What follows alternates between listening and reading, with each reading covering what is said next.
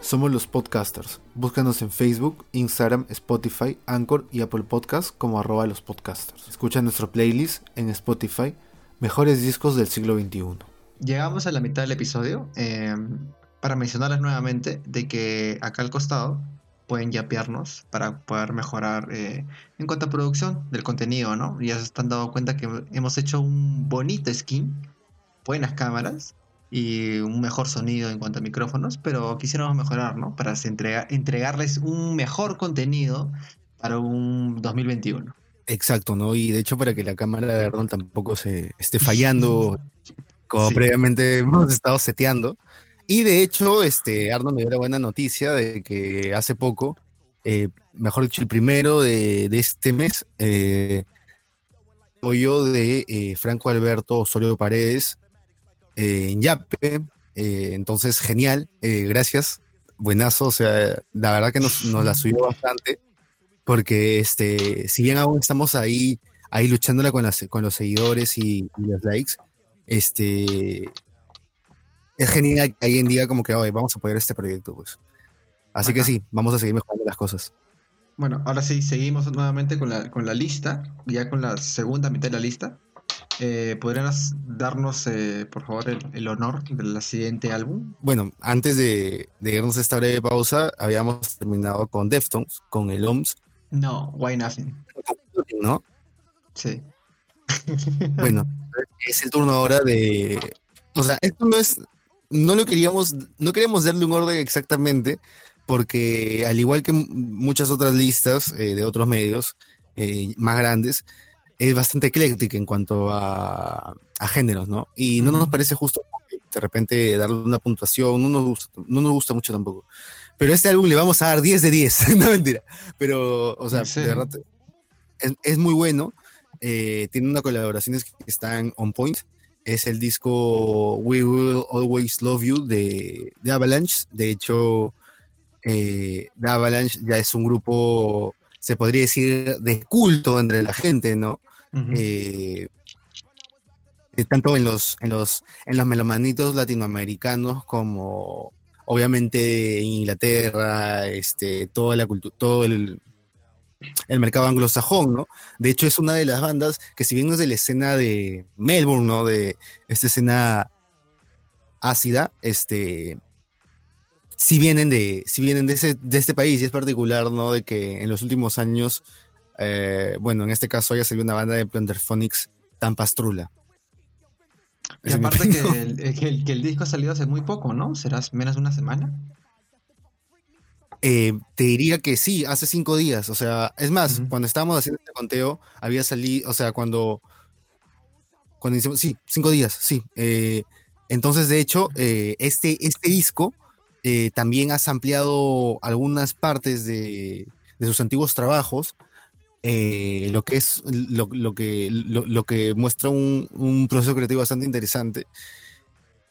Pero eh, también es uno de los discos que más ha tenido participación de artistas invitados no y en este disco ha estado eh, como, como conversamos no Blood Orange Rivers Cuomo de Wizard no que personalmente el tema que que graban con él no me gusta mucho, pero de ahí te podría decir el tema con Denzel Curry y Tricky y Sampa the Great en Take Care in... En, una misma canción, dices, en una misma canción. La canción, tío, Take Care in Your Dreaming, ah, su. Y el video, em, el visualizer que hicieron de, esta canción, el video que está en YouTube, eh, es un trip de o bien de hongos o bien de LCD. Es tal cual, men, deberías de, revisarlo. Es... O sea, e, esa, esa, colaboración con, de Tom York con Burial es cualquier cosa comparado a esto. O sea, no sabría decírtelo porque creo que. no, tío, sí, es cualquier cosa, mano. Es cualquier cosa, mano. Disculpe, disculpe, disculpe, por no me mate, pero no, no me gustó. Y eso que, no sé, por separado, cada artista me, me, vacila mucho, ¿no? Burial con, con toda la influencia que, que, cambió en electrónica en la década pasada Tom York, bueno, ya saben, por las obvias razones, y Fortit, que ya es como que se va más por esa zona de IDM, pero las tres juntas parecía como que cualquier cosa, tío. de verdad. Cada uno iba por su lado, no sé. ¿No? Pero mira. O sea, creo que también ayuda mucho este enfoque que tienen ellos, ¿no? Claro. Eh, creo que eso les abre un poco más el, la posibilidad de recursos, ¿no? Y de hecho, para pasar ahora a lo siguiente, de hecho yo le tiro todas las flores de este álbum, meto las manos al fuego, tiene colaboración, hasta creo que te compartí una canción de MGMT con Johnny Marr colaborando en un mismo tema. Entonces, este, rápidamente, para pasar al siguiente álbum, te diría mis canciones favoritas, favoritas. En este, en este caso sería All the Sun. Tiene, en este caso es una colaboración con Perry Farrell de James Addiction, también una de mis bandas favoritas. Entonces, es bastante grande el, o sea, no era grande el hype porque no sabía que iba a salir este disco. Mano, lo dijiste, mano, lo dijiste. Dijiste que Yes Addiction es tu, es tu banda favorita. Bueno, una de tus bandas favoritas. Exacto. Entonces, eh, una gran sorpresa. No era tanto el hype porque no sabía que iba a salir, pero fue una, fue una grata sorpresa, ¿no? De ahí diría que Take Care in Your, in your Dreaming con Desert Curry, con Tricky y Sampa the Great. Y eh, terminaría con We Will Always Love You, ¿no? La canción que le da su nombre al disco, que es un feat con Blue Orange.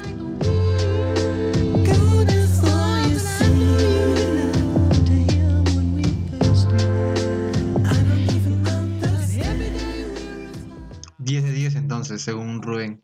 Bueno, seguimos con el siguiente disco. Eh, ¿Cuál, cuál sería? Bueno, tío, el siguiente disco eh, sería... Ahora eh, saltamos un poco hacia el hip hop es un disco de gay electrónica. Eh, uno de los. Uno de las promesas, de los promesas de inicios de los 2000, se podría decir. Y que saca ese disco, de hecho, estando inactivo durante unos 10 años, ¿no? Wow. Eh, y de hecho, cada vez que investigo más sobre el disco y sobre gay electrónica, eh, me parece más interesante, porque es uno de estos, de estas personas de la comunidad eh, afroamericana que ha adoptado al Islam como su religión. Entonces, este, su postura política es lo que tal vez muchos norteamericanos considerarían radical, ¿no? Eh, y hasta muchos hasta lo, critican de antisemita. Entonces, este, ese lado controvertido, y por otro lado, controvertido como personas que trabajan con él, ¿no? También, este, como Jay-Z y como, este, eh, por ejemplo, ¿no? En, este disco muchos han dicho de que es, es en, por muchos momentos un disco de Jay Electrónica Fit Jay-Z. Entonces creo que también esa es una gran razón para darle una escuchada. En verdad, este, eh, o sea, ambos están muy bien en este disco. Eh, de hecho, el, eh, algunos temas que yo recomendaría personalmente eh, sería Ghost of Soulja Limp, eh, también The Neverending Story y The Blinding, ¿no? Con Travis Scott. en este caso, particularmente mi favorita sería The Neverending Story. Tiene bastantes este, o sea, tiene bastantes eh, pasajes que de repente te pueden recordar a los últimos discos de Kendrick Lamar en cuanto a, a este, este estilo de narración tipo pastor de, religión, de iglesia, eh, de congregación, de eh, hablarle al público, ¿no? Pero, pero en clave de, del Islam, ¿no? De hecho, también este contiene, este es un, este es un dato que me pareció muy interesante, de que contiene eh, justamente eh, estos, estos extractos de discursos de Luis Farrakhan, que es un, un, este, un islamista eh, clasificado como, como una como un extremista eh, por la Southern Poverty Law Center, que es como la organización sin fines de lucro que, que, busca cuidar los derechos humanos, ¿no? Y que no sé, en estos casos de segregación en comunidades, ¿no? Pero bueno, eh, creo que eso sería todo para mí eh, sobre este disco de quien, quien ahora se llama F electrónica a la.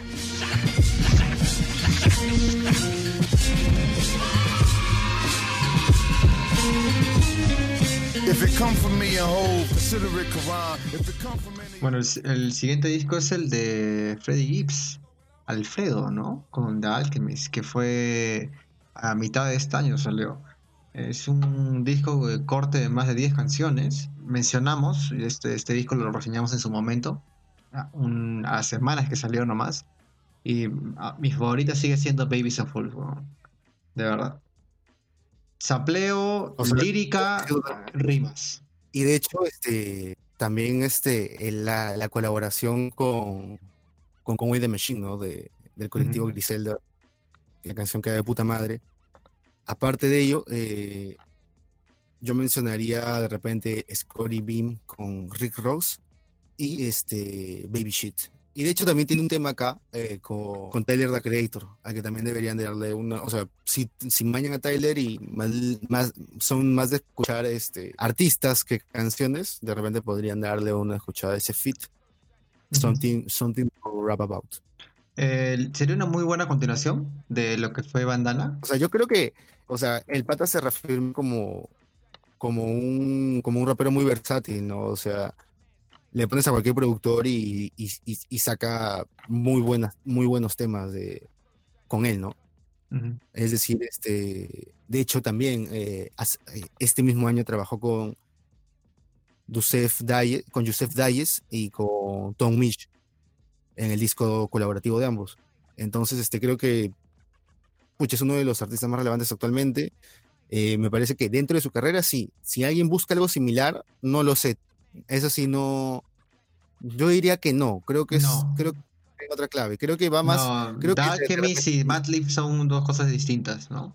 Se nota claramente. Sí, creo, creo que es un punto medio en lo que hemos escuchado con Griselda y, y, y, un bandana, por ejemplo, ¿no? Yeah. Real nigga, what's up? My first love was football from playing that Madden shit. My second love was hard drugs, weed and this rapping shit. Under the El siguiente disco, este, me, ha, me ha dejado con ganas de comprarme un taller en el dedo, mano. El, el, siguiente disco, este, es un álbum que yo personalmente lo, lo coloqué en este de contrabando, ¿no? Y de hecho también lo, lo recomendamos en su momento, eh, en las recomendaciones semanales. Eh, por eso es, es bueno que, se, que nos sigan en, en, Facebook e Instagram, porque ahí soltamos recomendaciones semanales en historia todos los lunes. Sí. Y bueno, ¿no? Es el disco Limbo de Aminé.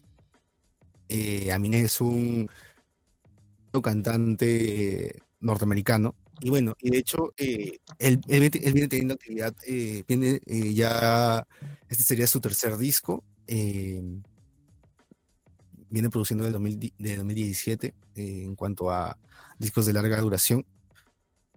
De hecho, ya había tenido ciertos éxitos. Con, con este creo que la, o sea, creo que creo que ha reventado en cuanto a promoción o, o en cuanto a en cuanto a e, el mainstream es decir porque o sea creo que como lo conversábamos la última vez con, con personas más eh, más comerciales entre comillas no como eh, Rosalía por ejemplo no eh, tú sabes que un que un artista está en su momento cuando empiezas empiezas a ver colaboraciones con todo el puto mundo no claro. Entonces entonces creo que creo que eso ha pasado con Aminé en esta temporada en este año. Finalmente de este disco eh, me vacila mucho Compensating eh, con John, John Tuff. De hecho, eh, es uno de los, de los singles de este álbum. I'm not a succulent or sucker, baby girl. These roots made me. I bring my flowers to the world. It's on me. Es un disco bastante agradable, eh, como te digo, también tiene temas eh, eh, bailables, tiene bangers, ¿no? personalmente, eh, me, me gustó mucho este tema, como te comenté, ¿no? Compensating con Jun, con Jun Tuff. Y bueno, este tema, ¿no? Eh, también que vacilo es Roots con JD y Charlie Wilson. Este Charlie Wilson, este cantante de, de la Gap Band, una, una banda, podría decir, histórica de funk, soul, reading and blues. Eh, y creo que eso es algo que hemos visto, estas influencias las hemos visto bastante este año y es algo que personalmente me ha gustado. Eh, y JD, que es eh, tal vez uno del, también ha estado en muchos fits este año, De hecho, eh, creo que mucha gente de este colectivo Village Village, de donde también está Air Gang, una banda que recomendamos a inicios del año, porque también estaban sacando muy buenos temas. Y de hecho, Air también este, participó en el disco que, que ya hemos reseñado de Gorillaz, ¿no? Eh, que también es un, es un gran disco, ¿no? Entonces, creo que es, ese colectivo Village Village, junto a el colectivo de Tyler the Creator, Odd eh, creo que, pucha, han, han, de alguna manera generado bastante para, este año, ¿no? Para, para esta generación de músicos, ¿no? O sea, se ve una experimentación bastante paja. Un disco que estamos esperando mucho tiempo para reseñarlo y se nos fue la mano por ahí. Ah, no, tío. ¿Sabes quién reseñó ese disco? Ese disco lo reseñamos también, el Live Stumor, el, el Mind, mano. Caster lo reseña. tanto contenido hemos sacado que nos hemos olvidado nuestro propio contenido. No, eh, lo, reseñó en su momento Adriana. Eh, comentó que la había visto en vivo y toda esa nota. Y yo recuerdo que había salido recién hace unas semanas atrás, ¿no? Eso fue mitad de este año y toda esa cuestión. Qué buen disco, tío. Me quedo todavía con Dream Palette, que es con este fit con la cantante Sunflower Bean, la bella cantante Sunflower Bean. Y nada, tío, ¿qué, podrías, qué podrías comentaros un poco sobre, sobre ese artista? O sea, creo que en, su momento lo dije, ¿no? A mí, o sea, este ejercicio de electrónica experimental, eh, ¿no? Como, como comentábamos, viene de un sello que, o sea, a ti te pareció rarísimo, ¿no? Porque le sentías muchas influencias de glam rock, de, de, de, soul, de funk, de, de psicodelia, y era como que, oye, porque es una en un label que más que nada son artistas eh, independientes de electrónica, ¿no? Claro. Entonces creo que en este disco eh, ha mostrado una faceta interesante, de hecho antes también ya ha tenido un buen respaldo de la crítica, pero creo que con este disco ha, o sea, ha salido en el momento justo para en el cual eh, no solamente su base de seguidores y la crítica lo aplauda, sino para que también la gente voltee a verlo, ¿no? El común de las personas. personalmente me vaciló un culo, este, también por el tema de que te, comenté, ¿no? Me, me, pareció, me pareció una continuación lógica a, o sea, como que me lo imaginé en los 70 como una continuación lógica a Jimi Hendrix, mm. como, como una combinación entre lo primero que salía de Khan o Kraftwerk con alguien tan habilidoso como Hendrix para hacer este, ese tipo de temas pero en, clave de glam rock, ¿no? Claro, claro. Recuerden que su primer disco salió, que se llama Saving the Hands of Love, en 2018, igualmente por la disquera WAP Records. Suena un poco bien raro, ¿no? O sea, WAP Records siempre se ha, ha sido reconocido por bandas un poco más eh, caletas, ¿no? Por todo el tema de IDM o el noise rock, ¿no? Eh, dos bandas que podría ser eh, separadas de todo este cúmulo es, ha sido Abstumor en su momento y Stereo Love, ¿no? Entonces eso es como que ¿qué habrá pasado ahí? Eh, son bandas, ¿no? Bandas, Entonces uno dice, bueno, ¿qué, qué, qué, qué habrá, qué habrá con Abstumor este año? Pero no, tío. Creo yo que es de esos discos que pones en el lo escuchas de, principio a fin y no hay, no hay, ningún desperdicio, creo yo. No hay ningún relleno, como siempre hemos comentado algunas veces, ¿no? Unas dicen, pero, oye, pero este disco de acá o este disco de acá, pero son discos, por eso, no, son canciones, no son singles, pues, ¿no? Pero nada, eh, tranquilo, tranquilo, melomanito. Tranquilo, melomanito, ¿no? Puta, me has hecho acordar esa vez cuando, cuando estábamos reseñando Rolling Stones y todo el mundo decía, oye, pero ¿por qué, aparece, ¿por qué no aparece Blur? Y yo recuerdo todo asado, oye, son discos, mano, no son canciones. Por favor, no falta ese respeto. oye, mejor que Blur, no. Eh, no me hagas perder el tiempo. no, nada. Ya, eh, no, tío, yo creo que sí podría poner mi... Ajá. La que me gustó fue la que abre, pues, este, Gospel for a New Century, la verdad. Es la que también es, o sea, la siento bastante, este, glam rock. Glam rock setentero, pero no como.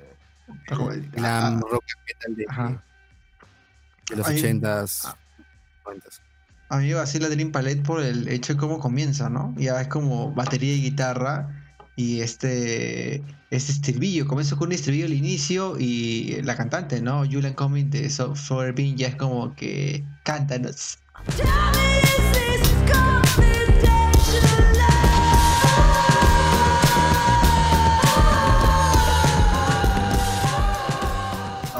No, tío, buen tema, No es la canción más, por así decirlo, eh, arriesgada en todo el disco, pero para single funciona, ¿no?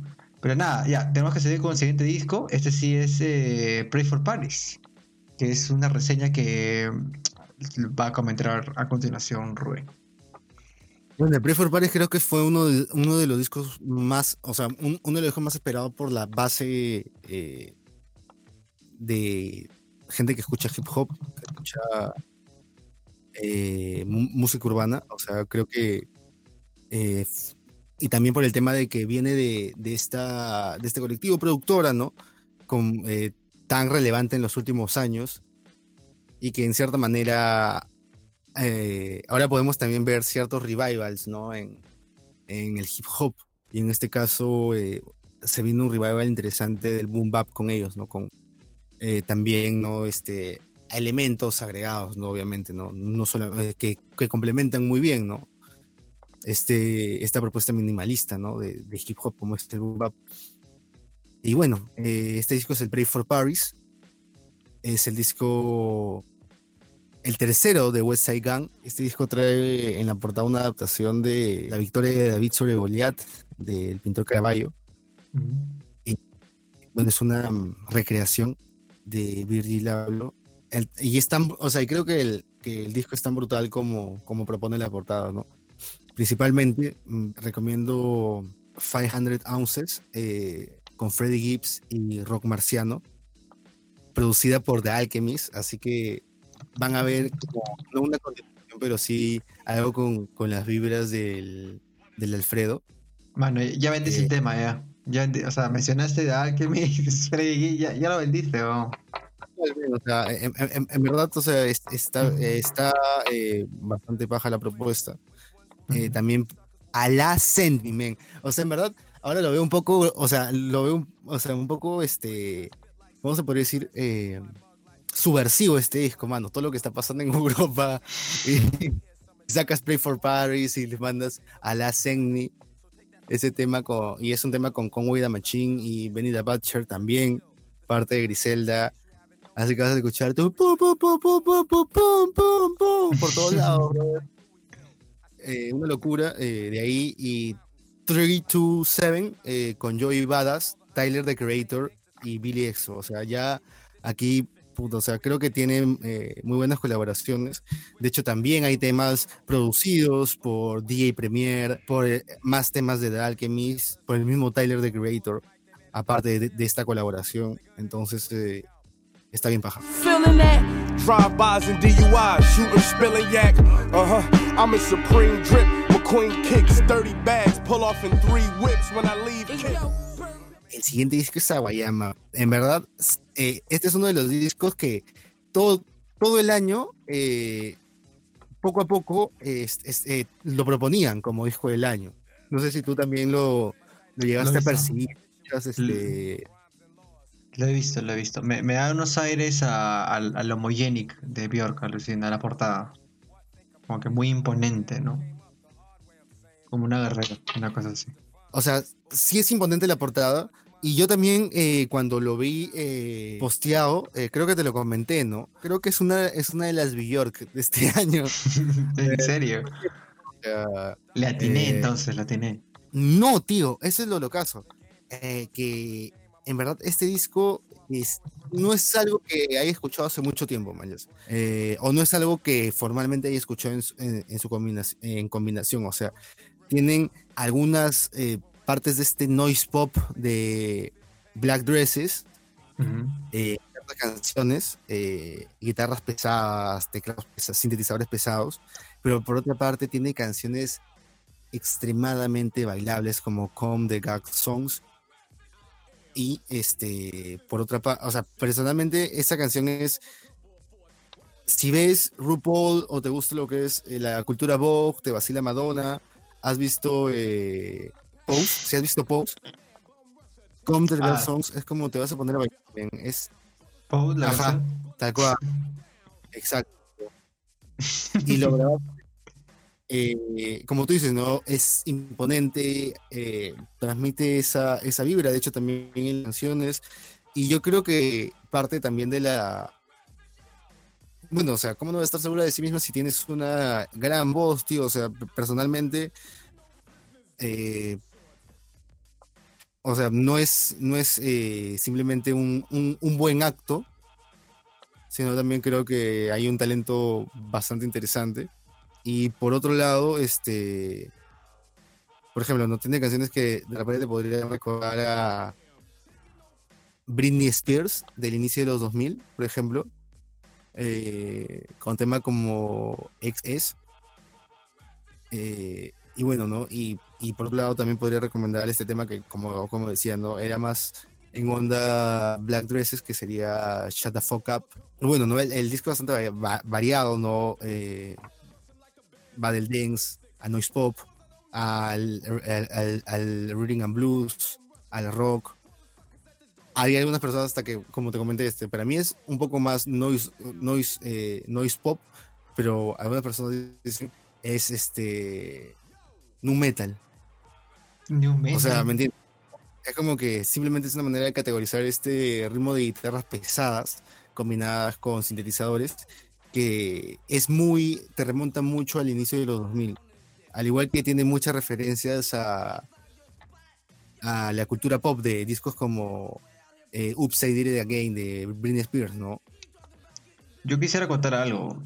Eh, me he percatado ahorita, en estos instantes, de que es eh, el segundo artista en una, de una discográfica en esta lista.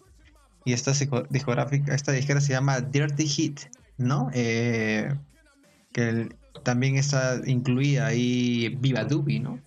Entonces eso hace que uno pues, ponga a pensar como que, ah, bueno, ahí hay algo ahí planeado, ¿no?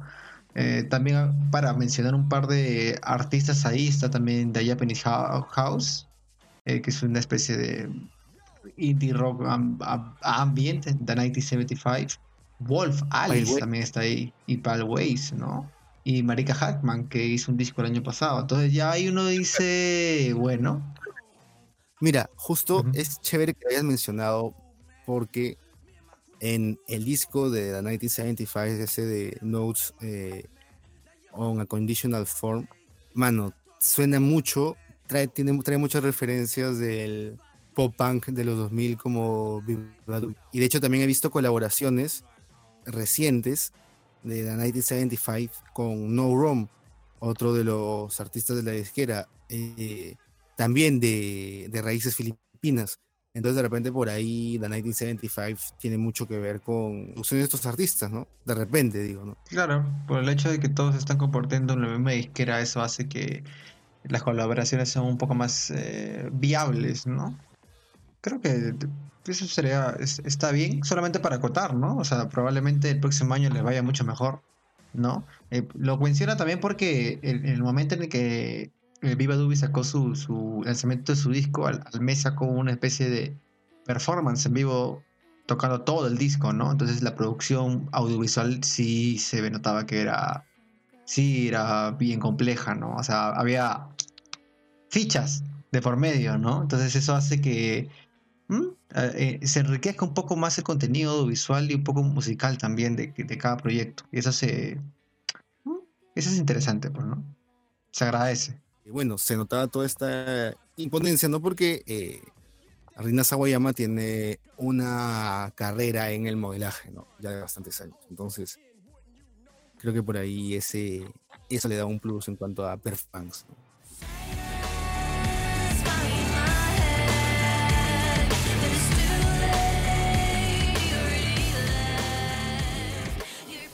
El siguiente disco es uno reciente también, que salió hace un par de semanas atrás. Es el de Fumiciante, ¿no? No hubo ni una especie de campaña de intriga, ni un lanzamiento previo, se lanzó de la nada. Y es este disco que se llama Maya. Maya, ¿por qué? Por una mascota que tuvo el, guitarrista, que falleció hace muy poco. Y nada, tío, creo, creo que mencionar influencias de una manera muy breve, ¿no? El Brick Beat, el Big Beat, ¿no? El Big también, tal cual, tío. Sí. Es este. Es, es el funcionante en clave Fat Beam, como te comenté, ¿no? Claro, claro, claro. Eh, ¿Tú, tú, dijiste otra banda. Eh, ¿Qué? ¿Los da Chemical? Ah, Da Prodi. claro, sí, Da Prodi. Sí, sí, sí, Da Prodi. Suena mucho ese, este disco. Eh, para las personas que no están muy enteradas de la carrera de Frusciante, eh, no es el primer disco que saca con estos tintes electrónicos. Ya ahora sacó un disco allá por el 2014 o 2015, si no me equivoco, que también tiene esos toques. Obviamente no son los discos más aclamados o más eh, populares dentro de la discografía solista. Recuerden que todo el mundo le encanta vivir de la nostalgia y les encanta esos oh, no de la nostalgia, les encanta ver el, el morbo, ¿no? Y siempre tienen en el pedestal esos, estos dos primeros discos que sacó Frunciante, ¿no? Que es el Niandra y es uh, uno que se llama Life Bad, si no me equivoco, que es el peor momento de la vida de Frunciante, heroinómano, cantando hasta las huevas, ¿no? Pero bueno, ya está en otra etapa, obviamente Frunciante ya está fuera de drogas y toda esa cuestión, ya volvió a los Red Chili Peppers, por eso es una gran sorpresa que saque un disco solista, ¿no? Creo que una canción eh, destacada es la misma que se tiene una, una pieza audiovisual, el cual es eh, Brand E, ¿no? Y vemos a un flunciente ya mayor, weón. Uno se pierde mucho en, los videos antiguos, ¿no? Y ya vemos a un, a ya cincuentón. Y eso que es más chivolo del Red Hot, ¿no? ingresó a los Red Hot a los 18 años, ¿no? Oh, brother, pero ya los otros jugadores no tienen dientes, pues, tío. Puta madre. Flea. Flea ya no sonríe. Ya, Claro. No tienen dientes, weón. O sea, Flea has visto morir a todos sus amigos, weón. No me jodas. Y Chat, ¿no? Chat Smith. Chat Smith, ¿no? Ay, puta madre, no. Oh, Chat Smith está demasiado viejo, weón. No seas pendejo, weón. Y, Anthony se. Este... Dime. Ah, o sea, antes de que puta, es el único que hace ejercicio. O sea, es el único que te echa cremas a la cara, fácil, no sé. es el cantante, ¿no? Claro, claro. Allá quedaron las fotos, eh, las sesiones de fotos o las performances en vivo en el que se leen con calzoncillo o calatos, ¿no? Como este Woodstock 99 que todo el mundo recuerda. Claro. eso es como que ven, qué puta, ¿en qué estaban, weón? Está, es donde estaban locos, la verdad. Y eso que no eran chivolos, ¿ah? ya tenían casi 30, 32, cinco, o sea, o sea era... Fácil porque justamente tocaron el tocaron techo a esa edad, ¿no? O sea, estaba oye, qué, qué, de puta madre, manjas. Voy a sonar un poco random ya, lo que voy a comentar ahorita, pero ¿tú crees que este cantante, eh, perdón, guitarrista James Addiction no fluía muy bien en el proyecto de Red Hot cuando se quitó Frunciante? No, yo creo que sí fluía bien, men. Creo que simplemente trajo otra, otra onda y, los fans no les vacilan, men. Pero, o sea, creo que en cuanto a vibra, creo que eh, estas ambas bandas eran de. Similares. De, del West Side, se podría decir, ¿no? Claro, el mismo corriente, el mismo movimiento. Tenían esa, tenían esa onda que del, rock alternativo de la época, entonces no, no creo que hayan tenido estilos de vida muy diferentes o que hayan sido muy diferentes. O sea, creo que simplemente él encajaba de otra forma y y técnicamente había sido miembro fundador, pues, ¿no? Claro. Y de hecho es ya eso es, eso le cambia el chip, pues. ¿no? Claro, creo que para resumir. Guitarrista, pues. Ajá. Creo que para, para volver a ver si la línea de, de Maya, creo que para resumir este disco, este disco está. es de nicho, pues. Así tal cual. No, no, no es un corte popular o comercial, no. He ahí también que no, no, no lo ha movido constantemente. Y esto también es similar al lanzamiento de su disco del 2015, que también tiene esos tintes electrónicos. Raro, ¿no? No sé, eh, los discos...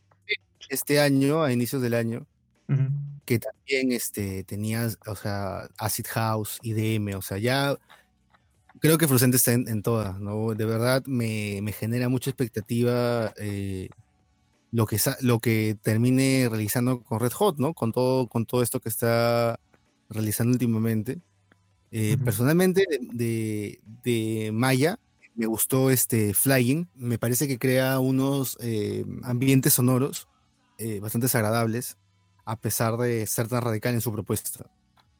de ahí podría recomendar Anja Motherless, Y bueno, eso sería por mi parte. Yo creo que es un disco que tienes que darle un poco de tiempo para escucharlo, ¿no? Si estás em, alejado o eres ajeno a todos estos estilos de breakbeat o a la IDM, sí te va a sonar una pastrulada.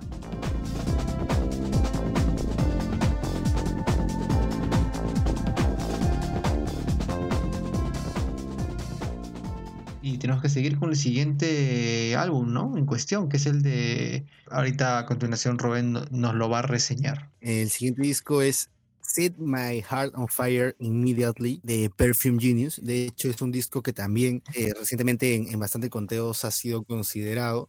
Y desde el inicio del año ya se venía perfilando como uno de los mejores discos de, de este, ¿no?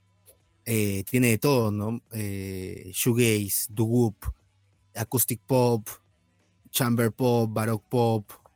Eh, tal vez lo podríamos resumir en art pop, eh, todo lo que propone, eh, para ser concretos, ¿no? yo personalmente no había escuchado a Perfume Genius antes, me parece interesante, creo que también en, este, en este disco aborda ciertas temáticas sensibles, ¿no? delicadas, como el tema de la dismorfia, ¿no? Eh, que es algo que sufren muchas personas, ¿no? En cuanto a, percibir su cuerpo. Eh, la bisexualidad también. Entonces, eh, es, es, es, es, un disco que, que, retrata mucho, que retrata bastante bien y podría ser interesante para comprender los tiempos que vivimos actualmente, ¿no? ¿Alguna canción en especial, Rubén? ¿O canciones en especial? sí, yo elegiría Without You On the Floor y Leaf. De hecho, creo que este, o sea, este, este disco, para varios gustos, ¿no? Vas a encontrar desde baladas hasta canciones eh, que son más pop, ¿no? Más bailables.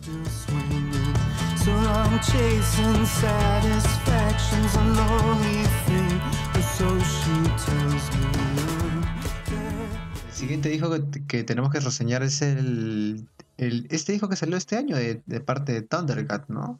Que es el It Is What It Is.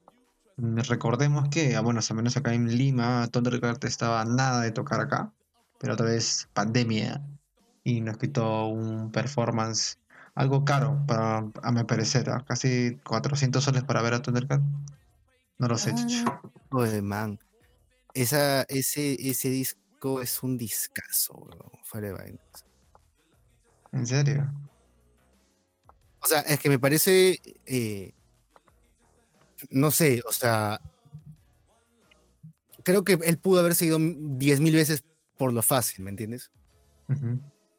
Eh, en el contexto en el que vive, con la gente con la que trabaja, ¿no? Y, meterte a, hacer jazz fusión, eh, comiendo con hip hop y meterle por ahí este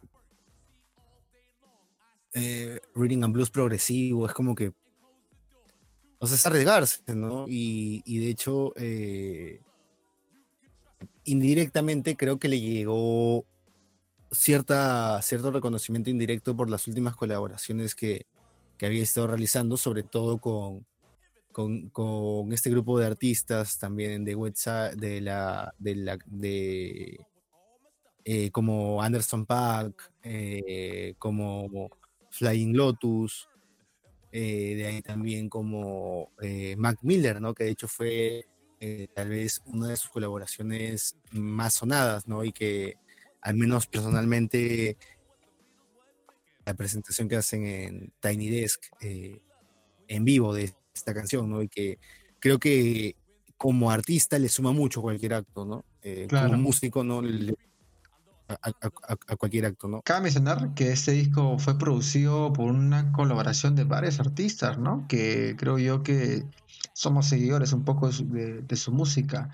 En primer lugar está Bad Bad No Good, que es esta banda jazz fusión que de verdad me encantó, el disco que sacó en el 2016. Steve Lacey, Flying Lotus y el propio Thundercat, ¿no? Entonces eso hace que se hayan juntado un par de cerebros ahí para hacer un buen disco, creo yo, ¿no? Algo que ha pasado varios filtros. Sí, o sea, y de hecho eh, también Thundercat demuestra, o sea, eh, sus habilidades vocales, ¿no? En este caso. Aunque bueno, ¿no? Eh, de hecho también dentro del, de, de, este año se podría decir que al menos personalmente me sigue atrayendo más el Drunk, ¿no? Del 2017. No, el Drunk. ¿Quieres que te comente algo de Drunk? ¿Me puede pasar algo? Vas a decir, oh, otra vez, tú, de, mamador, una cosa así. A mí el Drunk, las dos primeras canciones, me hacen recordar a un disco de Spinetta. Alucina. Suena rarazo, ¿ya ves? Eh, hay, ¿Te acuerdas la segunda canción que es una especie de, de, improvisación de jazz así? Ya, vas a recordar una canción de 18 minutos del sol, es un disco de Spinetta. ¿no? Y uno dice, ah, ¿no? Pero ya empiezas a meter este, este bajo, bajo de funk y uno dice, ah, chucha. No. A mí me parece. Ah, dime, dime. Será tipo al revés. Será al revés, o sea. No, no, tío, pero, pero sí, me hace recordar un poco a 18 minutos del sol. Fácil, no sé, fácil en esa época escuchaba bastante a el fumón de Spinetta, pero, pero bueno, a eso, a eso me recordaba en ese momento. Eh, yo en mi caso eh, no le he dado tantas escuchadas a este disco pero sí me quedo, ¿no? Con, yo me quedo al menos con, la canción que está colaborando Steve Lacey, ¿no? Que es el, Black Waltz. Creo que es la única canción que me escuché en su momento y es la canción que me ha gustado, ¿no? agregaría de repente el otro, el otro, el otro eh, single, ¿no? Dragon Ball Durag. Y luego Fair Chance. Eh, perdón, este, Iris What Iris, eh, con Pedro Martins, y Interstellar Love, que es la segunda canción del disco.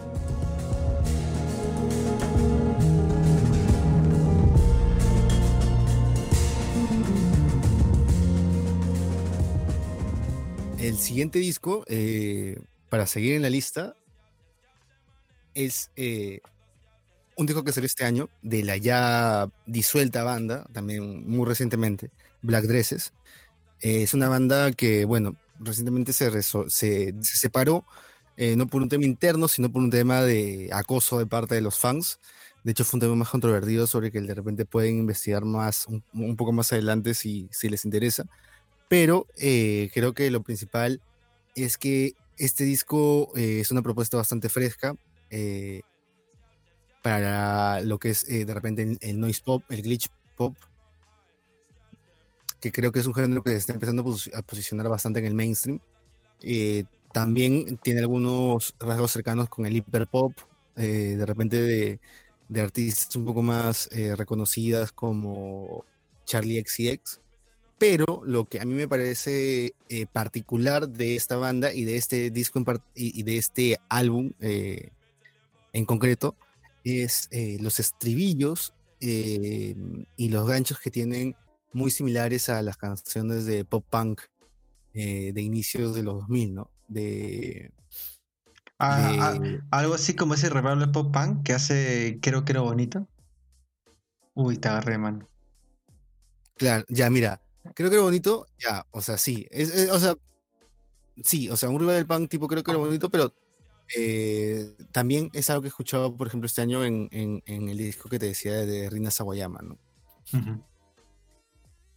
Eh, es un noise pop que si bien trae influencias de, noise, del indie, del indie pop, este, creo que también trae eh, una carga bastante interesante del nu metal y del eh, pop punk de inicios de los 2000 y que, pucha, o sea, y también del alternativo, ¿no? O sea, lo, escuché particularmente, no me esperaba eso, me esperaba algo más cacofónico de repente, ¿no? algo más pero. algo, algo, cliché, una cosa así. O sea, algo más, eh, más saturado en cuanto a. Eh, en cuanto a producción, ¿no? Eh, personalmente me gustó Mirror Girl. Maybe the world is another planet's hell. Y Express Yourself.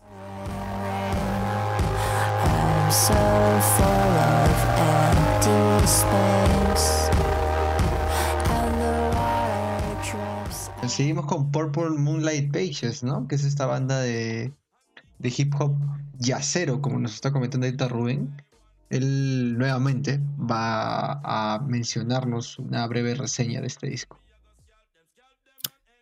Eh, sí, o sea, rápidamente nada más para que eh, le puedan dar eh, una oportunidad dentro de, de tal vez recuentos del año o sus charts dentro de estas últimas semanas.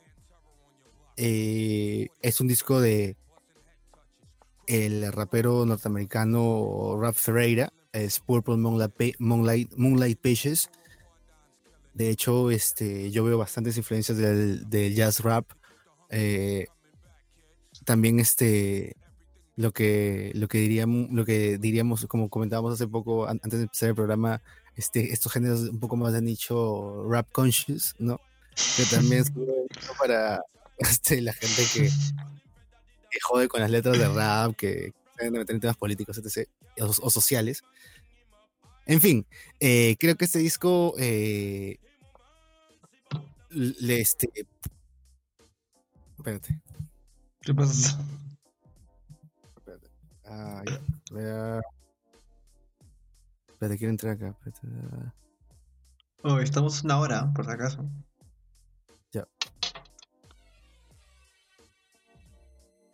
Eh, bueno, eh, este es el.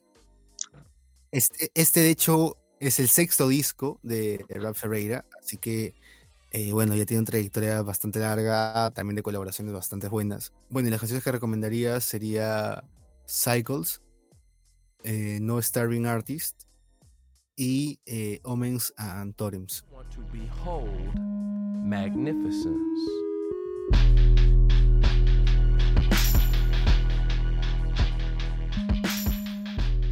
Ya bueno, nuevamente, nuevamente eh, vamos a empezar a debatir por, con un disco que ha salido este año. Proto Martyr. Ultimate Success Today, Tu, industry plan, dices, ¿no? Tu no, no, no, no, industry plan no, no, no, no, no. Tampoco así, ya, ya, ¿cómo comienzas con las octavas? Ah, dijiste eso, a ti se te fue la lengua con esa huevada. No, este... Oh, hermano, es nuevo. Eh. No, mira, Dentro del círculo de personas que también escuchan música regularmente, he visto mucha esta portada. Mucha esta portada. ¿Ok? Eh, me dijeron que era por punk y toda esta cuestión. Ya, acá. Me lo he escuchado recién hace unas semanas atrás. Y nuevamente estos últimos, estos últimos días antes de grabar este episodio. Y hay una canción que me encanta bastante. ¿Sí? Hay una canción que me encanta bastante, pero por, por esta influencia Sonic Youth, ¿no? Eh, que es June 21, ¿no? Y es una colaboración, no sé si hay una mujer dentro de la agrupación, pero este dueto hace que la canción, no sé, fluya bastante, el momento de distorsión, el momento, del, momento de la furia, hace que uno recuerde bastante estas, estos, estos eh, me rememora mucho esta canción de Sonic Youth que es, esquizofrenia, no por, no por el, el, el tempo de la canción, sino por cómo canta cada uno. Y eso es como que bacán. Pero, exceptuando esa canción, el disco me parece muy monótono. Tiene buenos momentos en las canciones, pero no es como que, oh, me quiero escuchar este esta canción del último disco de Proto Mártir, no. A menos en mi caso es así. En tu caso, Rui. No esperaba ver ese tipo de, de, propuesta dentro del post-punk. O sea. Estaba muerto para ti ya eh, post-punk ya. O sea, estaba estancado. No, no, nada, pero se había quedado para mí en eh, bandas como, como Idols. O sea, eh, una, propuesta eh, sobria, minimalista, que siga más por la guitarra robusta, bajos, rap, bajos rápidos, sin mucha complejidad, se podría decir, o, o, sea, sin mucha complejidad en cuanto a suma de, de instrumentos, ¿no? En cuanto a la mezcla, etc. ¿no? Entonces, en este caso, eh, realmente me, bueno, eh, me sorprendió, por ejemplo, la, eh, la inclusión de el que conocería después del saxofonista Jamel Mondok en una de las canciones de, de, de, este, de este disco, que creo que, si no me equivoco, sería Processed by the Voice que también es ah, una él, es, él, es, el que, él es el que le mete ese, esa, esa parte del saxofón casi casi al final de la canción. Exacto, entonces esa propuesta me parece paja y de hecho la, o sea, de hecho el tema, la canción está inspirada en, el aumento de, la rigurosidad de lo que conocemos en los países latinoamericanos como la migra estadounidense, ¿no? Entonces tiene este, todo este trasfondo político del régimen de Trump. Eh, recordemos que la banda es Nueva York, así que es importante. Y es, es, interesante que estas bandas, eh, como, como, como ellos, como más adelante, también lo veremos con Fountains DC, eh, es de que sean, o sea, son norteamericanos y están pasando de repente por un momento histórico similar a lo que pasó con el punk a inicios de los 70, ¿no? Con regímenes, bueno, no el Partido Laborista, ¿no? Pero sí lo que vendría después como Margaret Thatcher, ¿no? Claro, oye, mira, acá justo me estoy preguntando que la canción que mencioné hace, un, rato tiene videoclip, al igual que está Processed by the Voice, ¿no? Entonces eso hace que uno ya saque su idea de qué es lo que va a funcionar comercialmente, ¿no? O sea, para al menos introducirse dentro de listas de Billboard o Spotify y toda esta cuestión. Yo eh, no le tiro mierda al disco, pero no es como que incluyeron para gustarle a los melomanitos. Alucina. Oye, pero eso, eso... ofendido, weón. No, pero escúchame, pero eso, eso, es una muy buena manera de, de introducirse, ¿no? O sea, tampoco es como... joven, necesito un sexo aquí, man.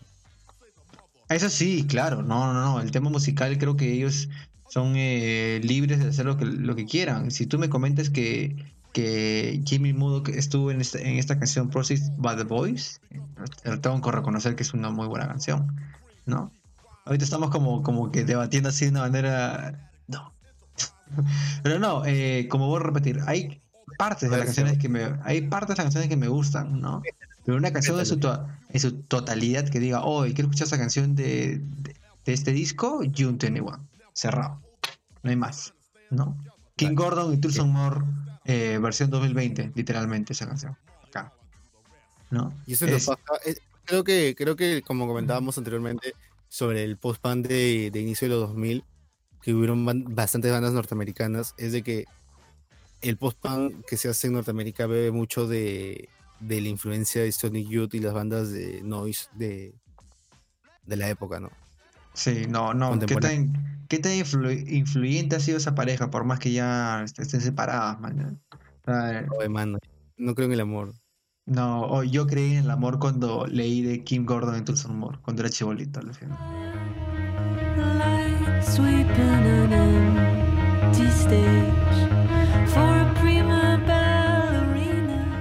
Siguiente disco, Charlie XCX, How I'm Feeling Now. Nuevamente, nuestro acá amigo Rubén va a tener que reseñar este disco porque no le he dado un buenas escuchadas a ese disco. Eh, bueno, este disco ha sonado un culo este año. Este, de hecho, eh, sabemos que Charlie XCX tiene una base de fans bastante amplia. Eh, gente que escucha pop, ¿no? Sino también de melómanos y de furros. O sea, en verdad tiene, una, una, base bastante variada de, seguidores eh, que de hecho eh, valoran bastante, o sea, valoran el aspecto musical y considerando que es una artista que empezó con canción como una canción tipo como Boom Clap, ¿no? Este, de un corte bastante genérico y comercial. Oh, tío, pero Boom Clap, buena canción, man. Ahora sea libre para poder hacer la música que le va a hacer, ¿no? Que de hecho es, es en ese sentido un poco más experimental, ¿no? Eh, de hecho, por, su, por las características, por, por, vivir en todo este ambiente de musical de Inglaterra, creo que también bebe mucho del Big Beat, eh, pero creo que también por otro lado también este eh, también toma bastantes referencias del dubstep en algunos momentos. Y en verdad, en este, o sea, y en verdad es un, es, es, es, es como comentaba en un inicio, un must, un disco que, eh, de hecho, bien lo he visto, eh, como comentabas, del, del anterior, ¿no? De Proto ¿no? En las listas de bastantes amigos, eh, bastante gente lo ha estado este, compartiendo, ¿no? Las canciones que más me vacilan sería Klaus, Visions y Party for eh, quien, o sea, creo que o sea, encuentras un álbum eh, bastante variado en, cuanto a ritmos, o sea, eh, como también otros discos que vamos a encontrar en este conteo te pueden ofrecer. Y creo que esa versatilidad en los artistas actuales de repente responde a, a, la facilidad con la que va cambiando, ¿no? Entonces creo que si bien puedes asegurar yéndote por lo contextual, ¿no? Coyuntural o al ritmo que está de moda, también funciona mucho, como también ahora le funciona a las empresas, ¿no? Hacer algo bien, porque así cambie el panorama, va a seguir gustando. Pues, claro. Te, cabe mencionar también que, que tío lo hizo en un mes, menos de dos meses en la grabación y, y publicación del disco. Y eso hace que uno diga, bien, ¿no? Sí, la tiene talento. Creo que, creo que bastante versatilidad, o sea, va desde, bastante versatilidad, va desde la balada hasta, hasta, los, hasta los temas de, de clap, o sea, un disco muy completo, la verdad.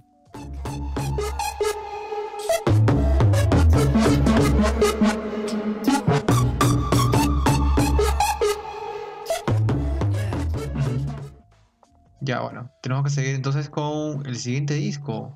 Eh, el último trabajo que hizo Flaming Lips, esta banda de rock psicodélico, que ya hemos mencionado, bueno, hemos reseñado algún disco anteriormente dentro de este podcast. Eh, nuevamente, acá nuestro amigo Melamanito Rubén ha, escuchado el álbum el número 16. Ah, la mierda. De, esta banda. Oh, man, en verdad es, es una de esas bandas que tienen esa vibra eh, particular, tipo Jefferson Airplane de repente en su momento, ¿no?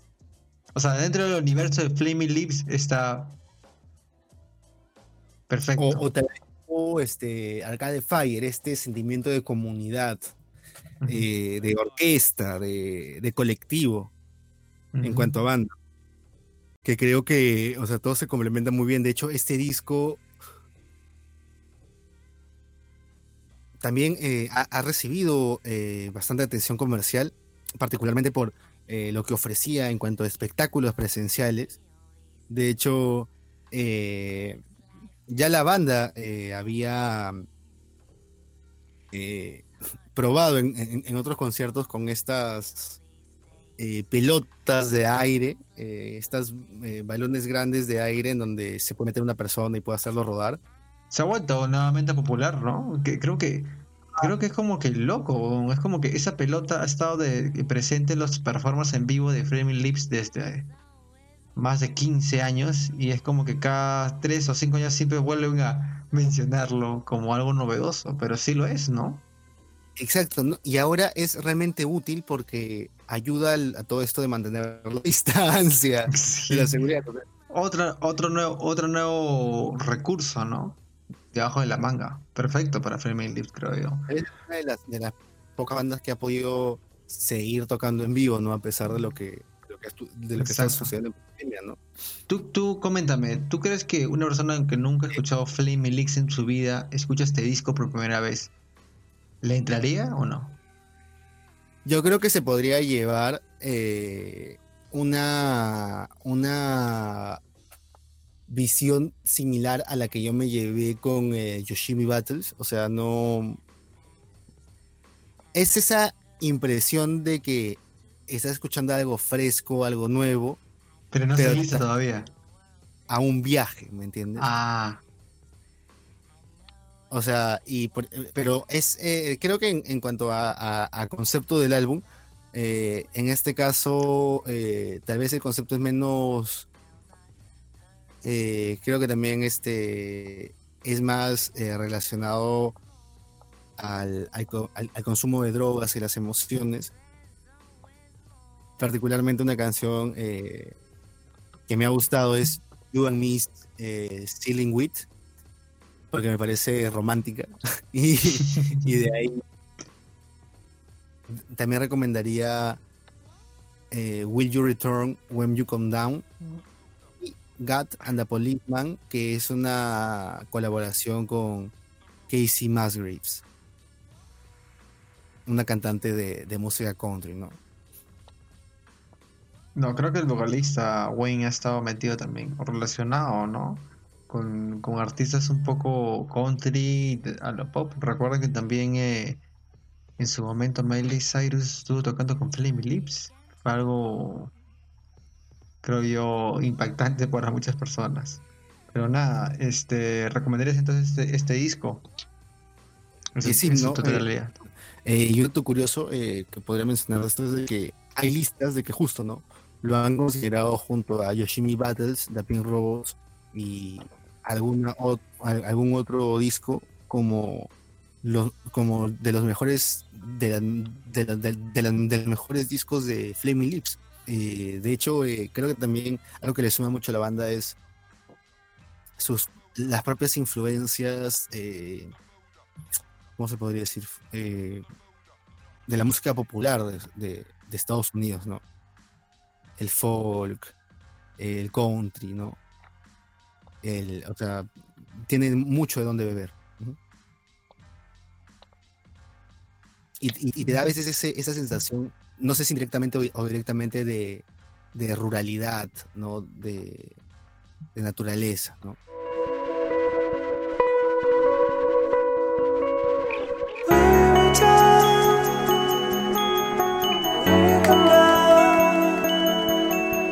Bueno, el disco que sigue es un disco que de hecho también está nominado a los Grammys de este año y a bastantes otros premios. Ha tenido eh, también bastante respaldo no solo de la crítica, sino también atención de, del público. Y estamos hablando de el tercer disco de Haim, eh, Women in Music Part 3, esta banda de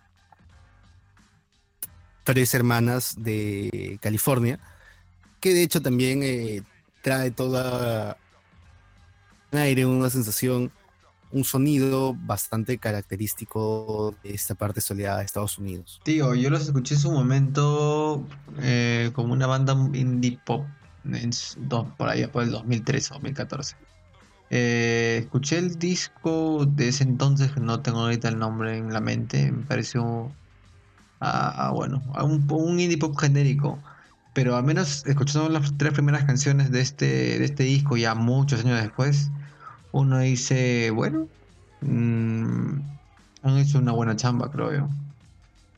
Y ahí, yo se nota un poco más de madurez en, su, en el corte. Así, de hecho, eh, creo que encuentro eh, influencia desde eh, el hip hop de West Coast hasta de repente bandas como Hole, que lo habíamos hablado en, personas como, artistas como Babadubi, por ejemplo la influencia de, cantantes pop eh, como Alanis Morissette, hasta también este, por ejemplo, eh, lo que yo vi y me pareció bastante curioso, este, algunas reminiscencias por ahí a esas bandas estilo Sugar Ray. Eh, bandas que combinaba tipo esta canción Sunday Morning como que unos beats muy suaves muy discretos de batería y guitarras hasta acústicas, ¿no? Todos los estilos surf rock, eh, balada, o sea, me, me, gustó bastante este disco. Eh, como, como temas recomendables. 3 AM, Gasoline, eh, que de hecho no me sorprendería que sea una referencia, o sea, a Gasoline de Bush porque también tiene bastante, perdón, post-grunge. Eh, y eso que personalmente no me gusta el post-grunge. Y eh, también recomendaría eh, Summer Girl, ¿no? Que es uno de los bonus tracks de este disco. Bueno, yo sí mencionaría la canción que me ha gustado, que es The Steps. Definitivamente The Steps.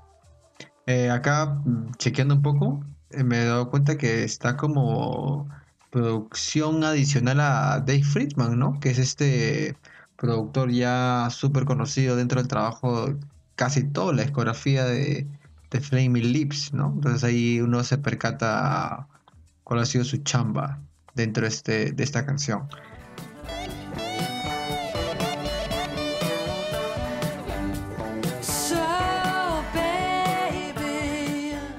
Bueno, eh, el siguiente el siguiente puesto en, en, nuestro, en nuestro breve conteo es uno de los discos que yo o sea, no tendría reparos en ponerlo entre los tres mejores discos del año. O sea, yo la verdad no entiendo cómo. ¿En serio?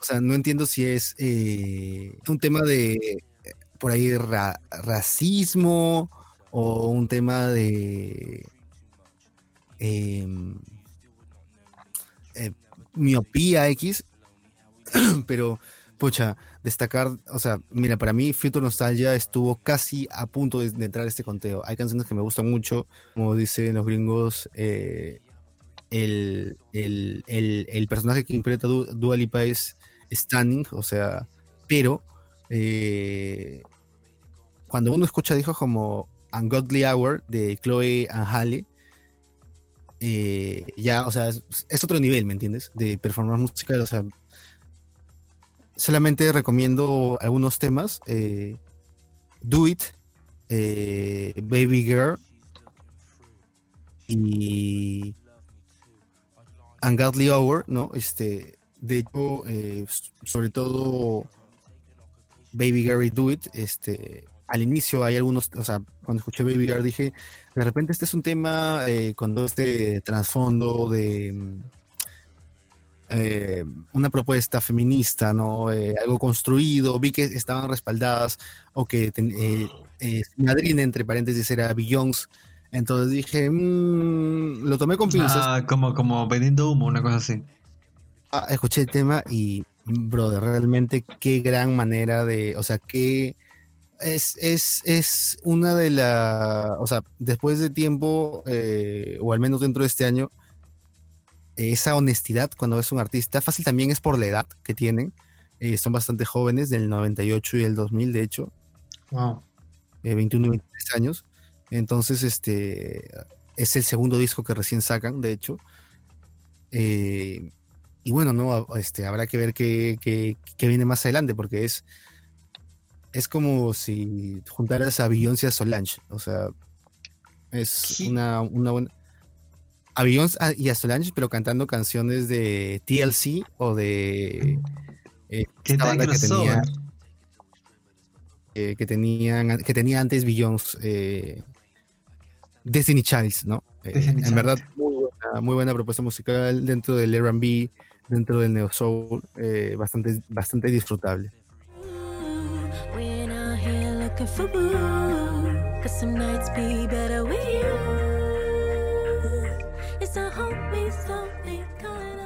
Ya, el siguiente disco que lo vamos a mencionar rápidamente sería el, disco que este año salió de Disclosure.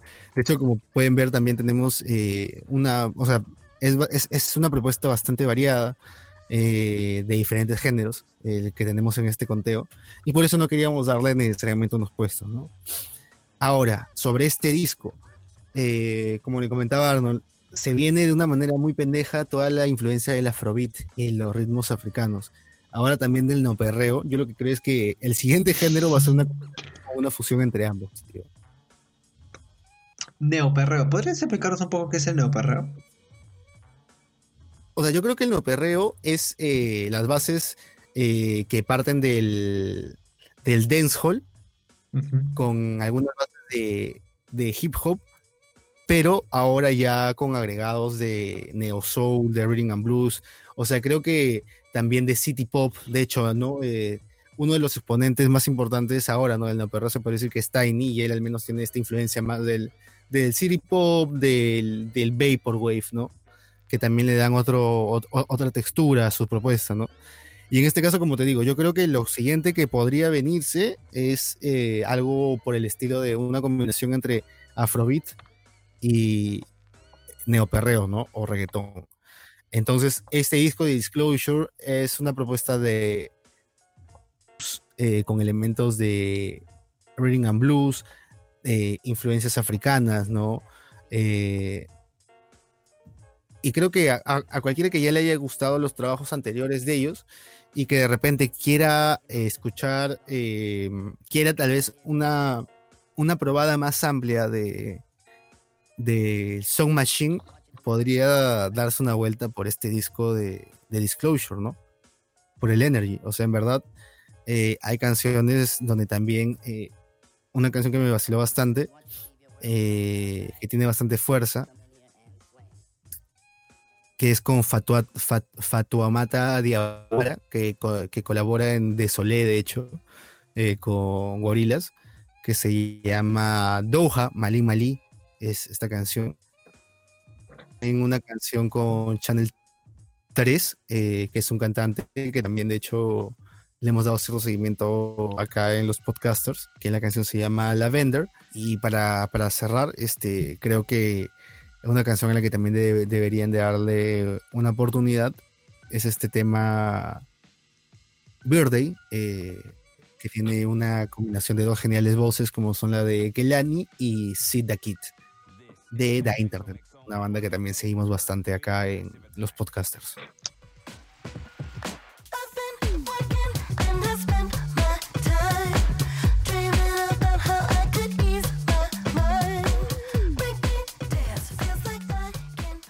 Knowledge 1988. Dijo que también reseñamos en su momento acá.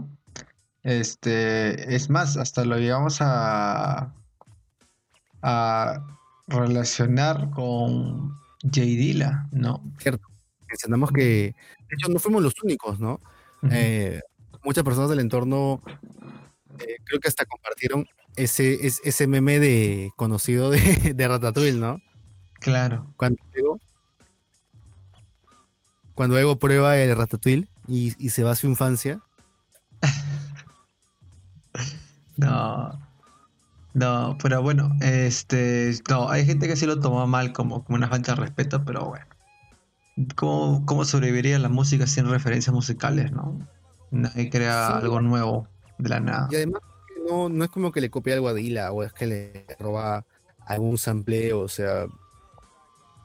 Personalmente, eh, o sea, creo que tiene muy buenos samples de, de Ring and Blues y de de los 90, de, de Girls Band, eh, bastante. Personalmente me, me, gusta bastante Make It Live Forever, eh, Minding My Business. Son canciones, o sea, si, si eres uno de esos, o sea, si eres oyente clásico de Neo Soul o por otro lado también eres un oyente clásico de, de City Pop Vaporwave, por ambos lados puedes llegar a coincidir en que este es un buen disco, o sea eh, creo que, como comenté hace poquito, de, en este caso del no perreo, no del, del, neo soul y el hip hop que hace eh, Knowledge, pero sí, ¿no? Estas influencias de la música japonesa crean otros ambientes, otras, otras texturas y, suman mucho, ¿no? De ahí de repente sugeriría a Woman Life eh, is Love y A Man's Love is Life, Keep On. Creo que son temas bastante disfrutables.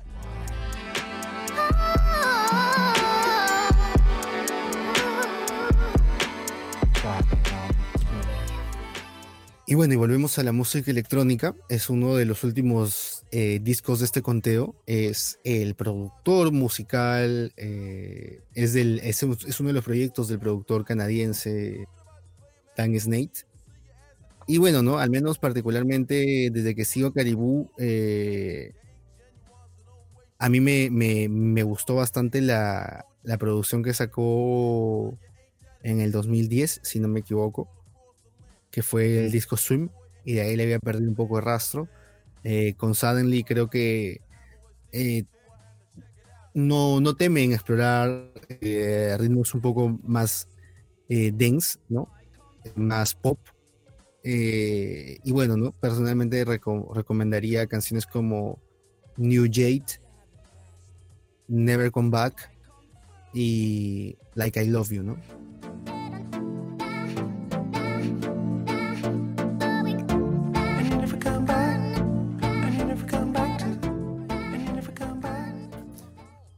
Ahora el disco que sigue es, bueno, es, eh, se podría decir, de una banda o, de un intérprete, en este caso, que de hecho sus discos siempre destacan en, los charts de la mayoría de revistas especializadas en, en, el tema, y es Destroyer, ¿no? De hecho, una banda que tal vez alcanzó su, el punto de mayor, su auge, mm, más que creativo, tal vez comercial, con el disco Caput, eh, de hace unos nueve años. En este caso, el disco que presentan ahora, Have We Met, está...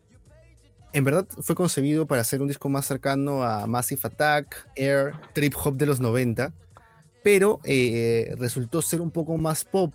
Eh, yo lo siento también un poco más cercano a algunos, algunas piezas de, de baroque pop o de art pop, ¿no?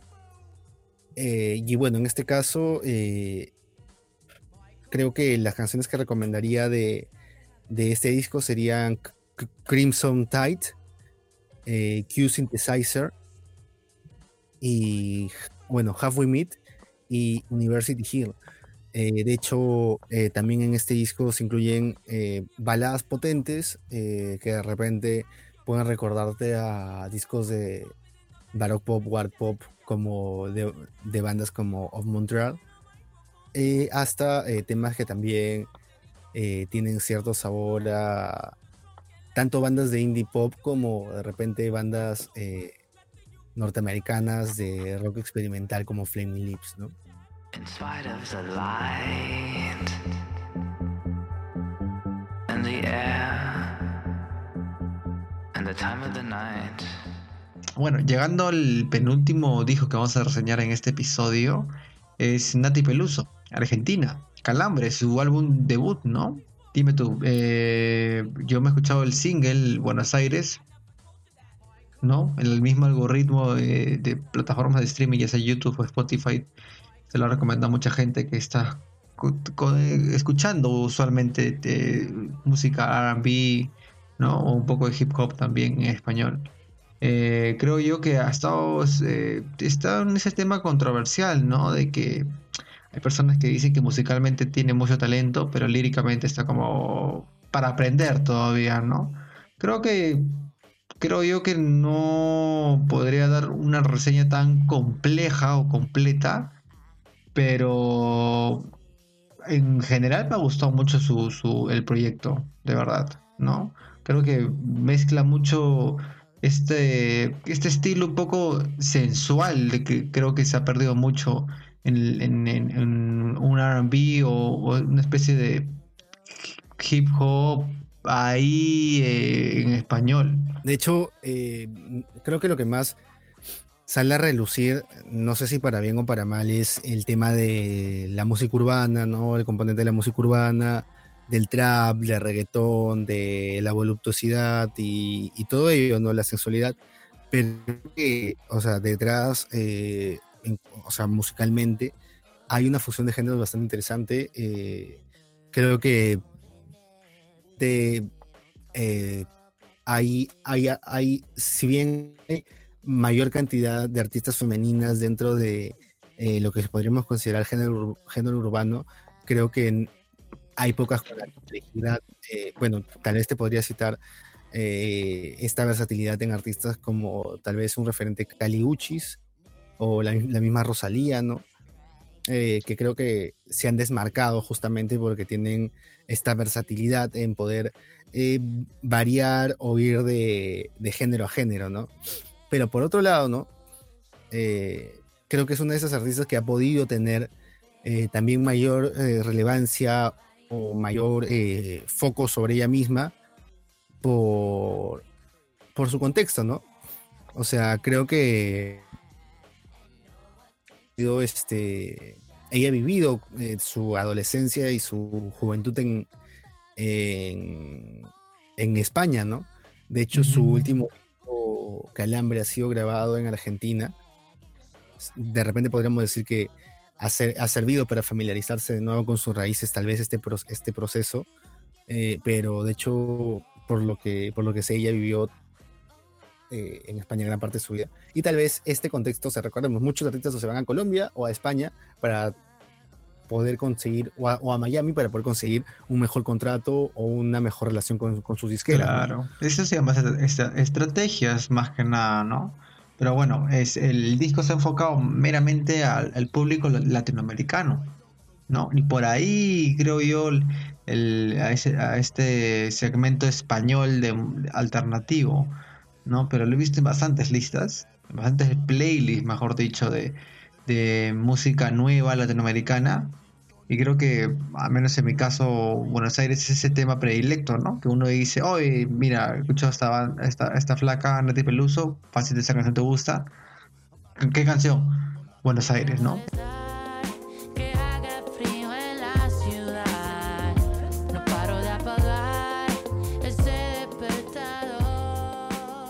Este, este tinte neusol, tío a lo de Erika Badu también es como, ¿no? Buena referencia.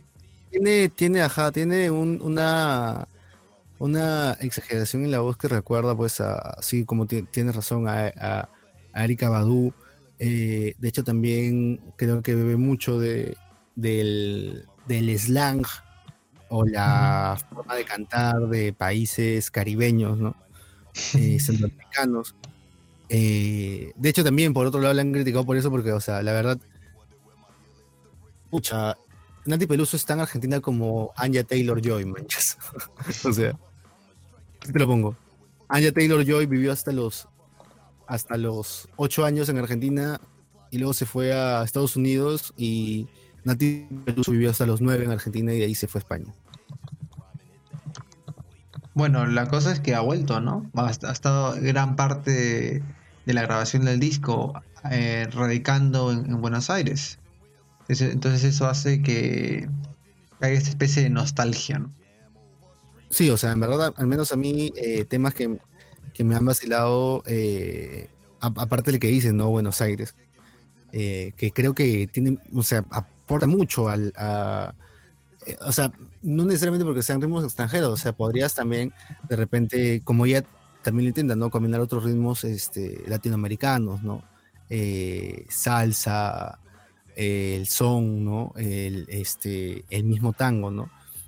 Eh, porque creo que la música latinoamericana también es bastante rica para, para que nosotros podamos descubrir mediante la música electrónica o el sampleo muchas cosas en ella. Eh, por otro lado, yo diría que me gustó yo de ella, creo que es una canción bastante sensual, eh, bastante sugestiva. Eh, y personalmente, o sea, no me, eh, por ejemplo, no hubo esta controversia por Wet As Pussy de Three Megan Stallion y, y Cardi B, ¿no? creo que se pueden hacer canciones así de como que o sea, creo que normal, de hecho, no me parece un, oh, qué, qué miedo, o sea, básicamente el hip hop siempre le habla de sexo. toda la vida ha hablado de, de, sexo. Así que tener la visión de la otra parte no es nada de malo. Eh, y bueno, eh, creo que en este caso Nati lo logra hacer con un poco más de sutileza, tal vez en clave de Cerati, ¿no? En cuanto a la forma de expresarse en referencia al sexo, ¿no? ¿Alguien dijo Cerati? ¿Alguien dijo Cerati? sale, sale, debajo de la, salen debajo de las rocas. ¿Alguien dijo Cerati? ¿Alguien dijo Cerati? Es mi momento. Pero nada, eh, yo menos hacer, Dime, dime. Deberían hacer un video tipo Shrek is Love, Shrek is Life, pero con Cerati. Veme boomer ya para, para estas épocas, pero sí, tienes razón. Sí, mano. Y ahora ya, ahora sí, llegamos a la parte final del episodio con esta reseña eh, de esta banda argentina, ¿no? Que creo que se ha estado moviendo bastante este casi segundo semestre del año. En mi caso, le he dado un par de escuchadas, tampoco es que le he dado bastantes escuchadas, pero es eh, Banda Los Chinos con Paranoia Pop. Es la primera vez que mencionamos a esta banda dentro del podcast. Eh, Banda Los Chinos es una banda argentina que ya tiene un par de años, desde 2014-15 ya sacando singles o EPs. El primer eh, corte largo que tienen es Batch, que salió en el 2018, producido por Aran Jodorowsky, eh, con toques City Pop, ¿no? Eh, buen disco, es un muy buen disco. Comparto la misma opinión con, con, con, Rubén. Pero en este caso, con Paranoia Pop, ya se aleja un poco este City Pop y se va un poco a tocar, a toquetear, ¿no? Con este, con este glam, con este glam rock tipo Journey, eh, Sumo. Ah, un power, un power pop. Claro, un power pop, mejor dicho. De, de Journey. Eh, vemos también ahí unos boleros también ahí en, el, ídolo. Una balada bien bonita que es eh, La herida. Y una de las canciones que creo yo que está, al menos en mi opinión, catalogada dentro de una de las cinco mejores canciones de banda los chinos, que es Sin Señal, tío. Qué buen estribillo, ¿no? Borracho, loco y sin señal.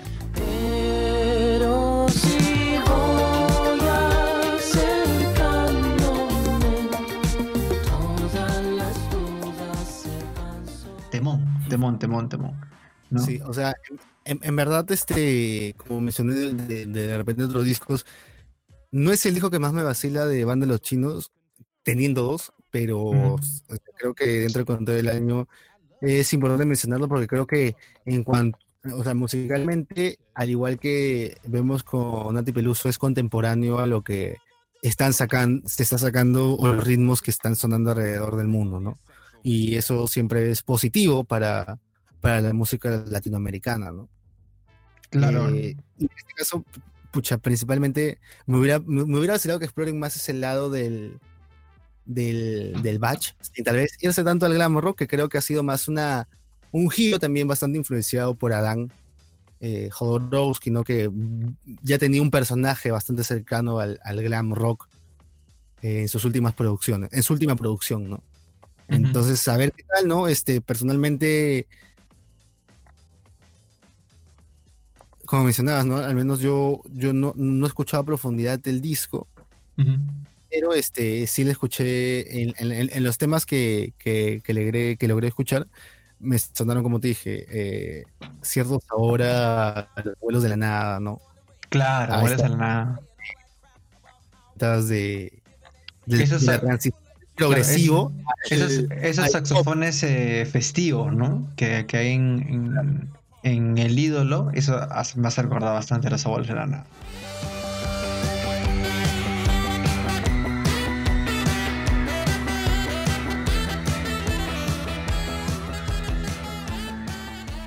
Me he escuchado todo el disco completo, mm, no podría decir que todo el disco me gusta.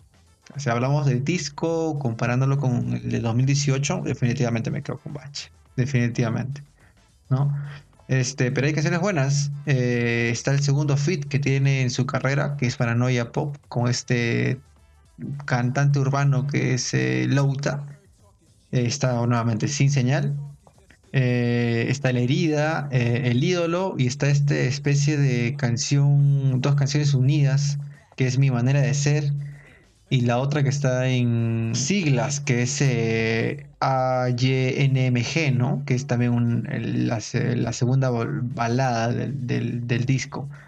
Creo yo que otra canción que podría destacar es Los Puntos, que es una canción también tipo corte acústico low-fi pero de ahí, tipo canciones como A la cabeza o Chuchu, hace que um, flaquee un poco el disco. No, no veo. Son unas, letras un poco más simples, un poco más como que no da interpretación. Una buena interpretación. Musicalmente no se queda atrás, pero creo que flaquea mucho en cuanto a letras. Son letras más superficiales, me parece. Exacto, exacto. Sí, yo sí podría considerar esas canciones como, bueno, relleno, ¿no? Eh, hay que mencionar también que la banda, eh, a través de la pandemia, ¿no? Y la plataforma de streaming, eh, plataforma de streaming, perdón, hizo una especie de musical para este disco. Entonces eso hace que le dé una vuelta al, proyecto, ¿no? Pero nada, tío, hace unas dos semanas atrás han, tocado en una, en una a través de un en vivo en YouTube de manera acústica canciones del Batch y también canciones del, de este Paranoia Pop. Entonces eso hace que, bueno, creo que podría decir yo que es la banda del momento, ¿no? Al menos para, Argentina, segundo semestre del 2020. Sí, bueno, creo que eso sería todo, tío. Acabamos. Por fin. ya, se acabó. Se acabó. Se acabó. Bueno, se acabó el año, tío, de verdad. Ya, ya, ya era hora, ya era hora que se acabara. Pero nada, dime. Diga que este año música chévere eh, está dando huevadas. O sea, ha habido para todo, hombre. Ha habido para todo, ¿no? Yo creo que, ah, si quieres mencionar ese tema, yo creo que el arte que más ha sufrido ha sido el audiovisual, definitivamente. Largometrajes, cortometrajes ha sido lo que más ha, flaqueado. En cuanto a libros, que ha sido muy poco, que estoy enterado de eso, ha salido muy buenas obras. En cuanto a musical, esto ha sido como una excusa para sacar muy buena música, ¿no? Pero nada, espero, sí, esperemos que estén interesados en estos discos. Eh, nuevamente. de hecho, sí. Eh, aún no sabemos si no sé si un playlist con todas las canciones, porque sería un arroz con mango, si lo hacemos por géneros. Sí, creo que podríamos destacar dos canciones por disco, tres canciones por disco. Y eso, pues. Nada, eh, si la gente acá se está quejando y dicen, oh, hay más eh, cosas gringas que cosas latinoamericanas, bueno, chicos. Son subjetivos las, las, los gustos, creo yo. Pero nada, este. Hubieron otros discos, o sea, hubiera sido chévere también poder incluirlos, pero o sea, sería una lista bastante larga y el proceso de curaduría tomaría bastante tiempo, pero, o sea, sí lo tenemos en mente y de hecho sí le damos seguimiento a ciertas bandas y si sacan un single o disco, vamos a estar ahí para, poder reseñarlo. Pues, sí, listo. Bueno, ese ha sido el episodio, no va a ser el último episodio del año, ojo, van a salir un par de envíos más adelante. Puedes seguirnos en todas las plataformas de streaming, Spotify, Apple Music, YouTube. Deezer, iBox y todas esas las demás. Y bueno, nos estamos viendo en una siguiente ocasión. Adiós. Por favor, recuerden seguirnos. Nos vemos.